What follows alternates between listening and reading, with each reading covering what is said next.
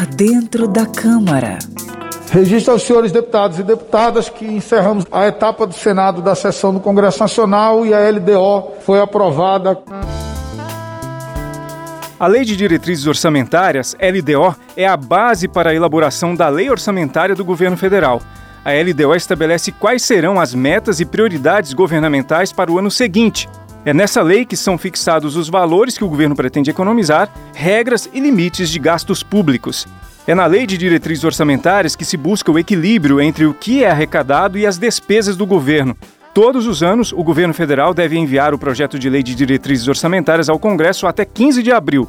Os congressistas precisam votar a lei até 17 de julho do mesmo ano.